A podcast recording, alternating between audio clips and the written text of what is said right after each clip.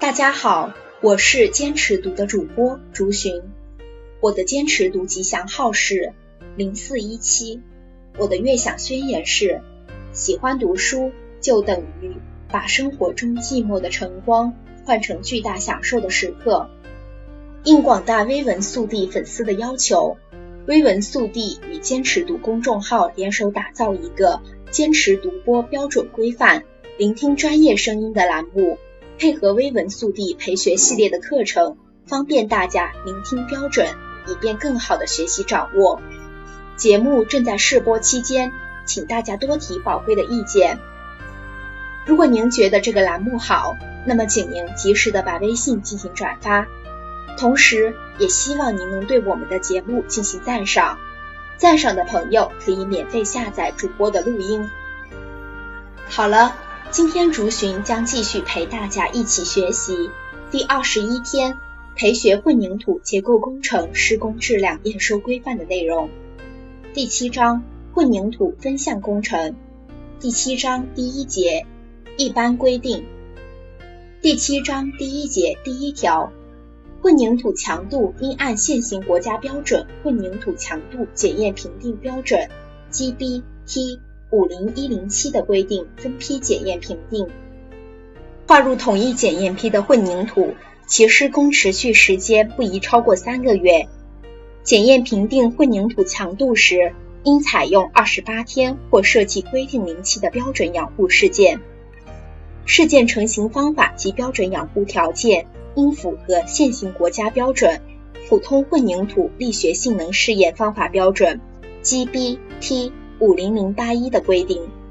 采用蒸汽养护的构件，其试件应先随构件同条件养护，然后再置入标准养护条件下继续养护至二十八天或设计规定的零期。丐帮解读：混凝土强度的评定应符合现行国家标准混凝土强度检验评定标准 GB-T 五零一零七的规定。且进行混凝土强度评定时，不宜将施工持续时间超过三个月的混凝土划分为一个检验批。为了改善混凝土性能并实现节能减排，目前多数混凝土中掺有矿物掺合料，尤其是大体积的混凝土。实验表明，参加矿物掺合料混凝土的强度与不掺矿物掺合料的混凝土相比，早期强度偏低。而后期强度发展较快，在温度较低的条件下更为明显。为了充分反映参加矿物掺合料混凝土的后期强度，本规程规定，混凝土强度进行合格评定时的试验零期可以大于二十八天，如六十天、九十天，具体零期可由建筑结构设计人员规定。设计规定零期是指混凝土在参加矿物掺合料后，设计人员根据矿物掺合料的参加量及结构设计要求所规定的标准养护事件的试验零期。在普通混凝土力学性能试验方法标准 GB-T 五零零八一中规定，采用标准养护的事件应在温度为二十加减五度的环境中静置一昼夜至两昼夜。然后编号拆模，拆模后应立即放入温度为二十加减二度，相对湿度为百分之九十五以上的标准养护室中养护，或在温度为二十加减二度的不流动氢氧化钙饱和溶液中养护。标准养护室内的试件应放在支架上，彼此间隔十毫米至二十毫米，试件表面应保持潮湿。并不得被水直接冲淋。零期从搅拌加水开始计时，从加水后水泥倒入搅拌锅时开始算。比如说，倒进水泥的时间是五月一日十点半，那么二十八天零期就是五月二十九日十点半。进行二十八天零期试验时，可以正负八小时。采用蒸汽养护的构件，其试件应先随构件同条件养护。然后应置入标准养护条件下继续养护，两段养护时间的总和为零期。相关条款：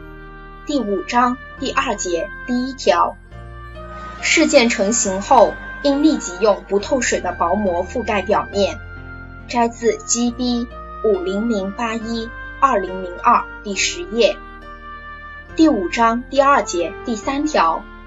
同条件养护事件的拆模时间可与实际构建的拆模时间相同。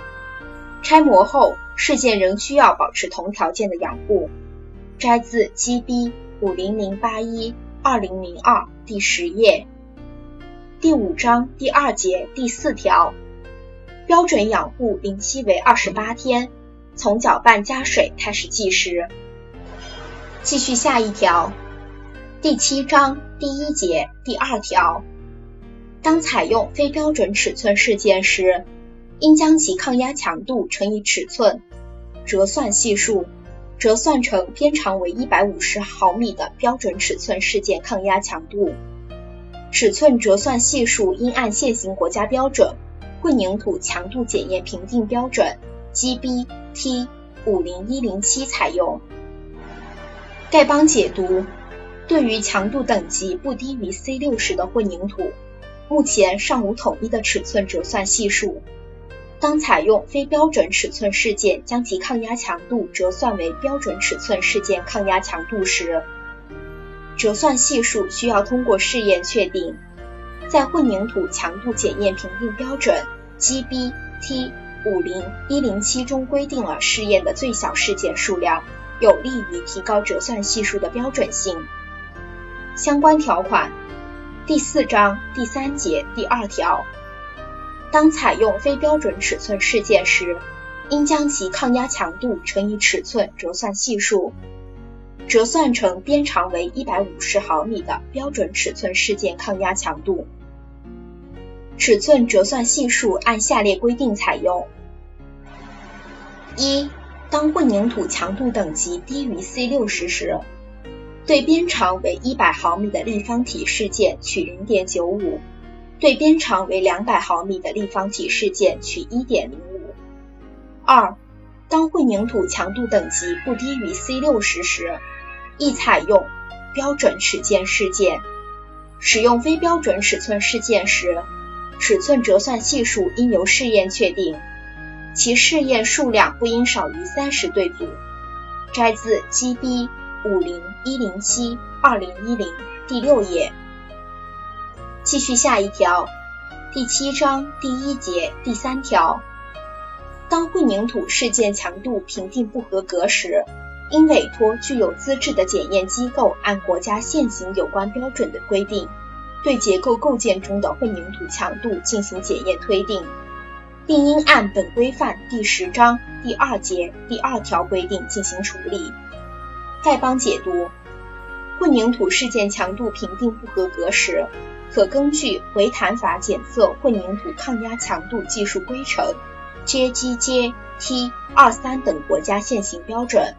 采用各种检验方法推定结构中的混凝土强度，并可作为结构是否需要处理的依据。相关条款第十章第二节第二条，当混凝土结构施工质量不符合要求时，应按下列规定进行处理：一、经返工、返修或更换构件部件的，应重新进行验收；二、经有资质的检测机构按国家现行有关标准检测鉴定达到设计要求的，应予以验收。三、经有资质的检测机构按国家现行有关标准检测鉴定达不到设计要求，但经原设计单位核算并确定仍可满足结构安全和使用功能的，可予以验收。四、经返修或加固处理。能够满足结构可靠性要求的，可根据技术处理方案和协商文件进行验收。摘自 GB 五零二零四二零一五第四十六页。继续下一条，第七章第一节第四条，混凝土有耐久性指标要求时，应按现行行业标准《混凝土耐久性检验评定标准》（JGJ T）。一九三的规定检验评定。丐帮解读：依据行业标准《混凝土耐久性检验评定标准》（JGJ T 一九三，可以评定混凝土的抗冻等级、抗冻标号、抗渗等级、抗硫酸盐等级、抗氯离子渗透性能等级、抗碳化性能等级以及早期抗裂性能等级等有关耐久性指标。相关条款第四章第二条第二节，取样应在施工现场进行。应随机从一车或一盘中取样，并不宜在首车或首盘混凝土中取样。从车中取样时，应将混凝土搅拌均匀，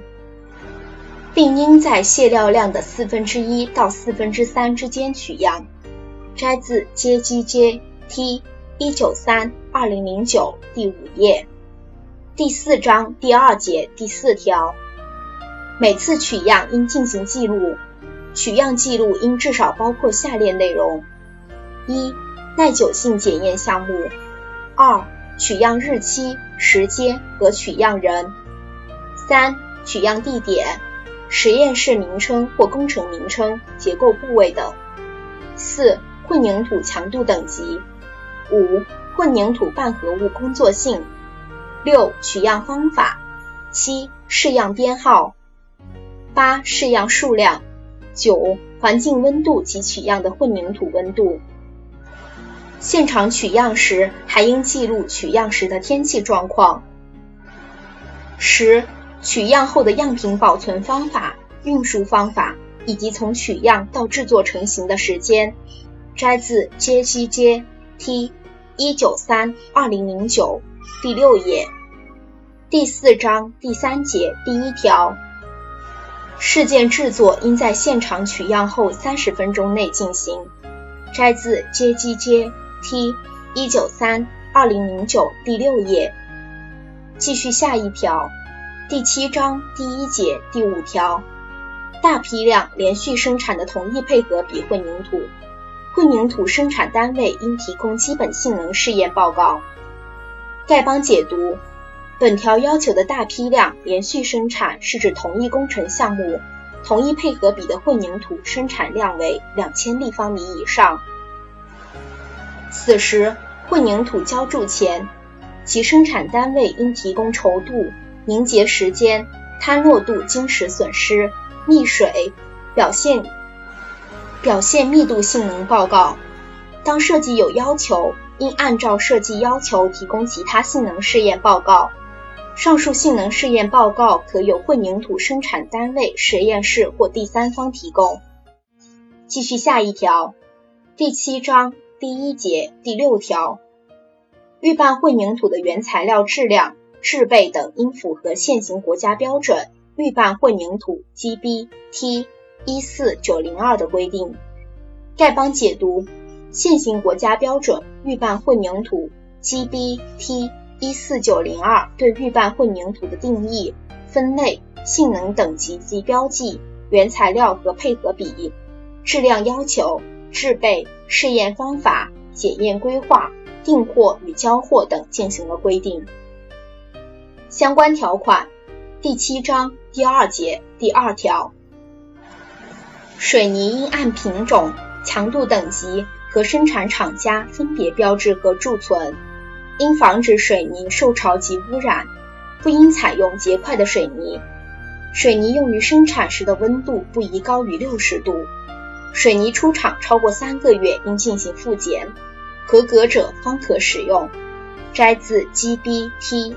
一四九零二二零一二第七页。继续下一条，第七章第一节第七条，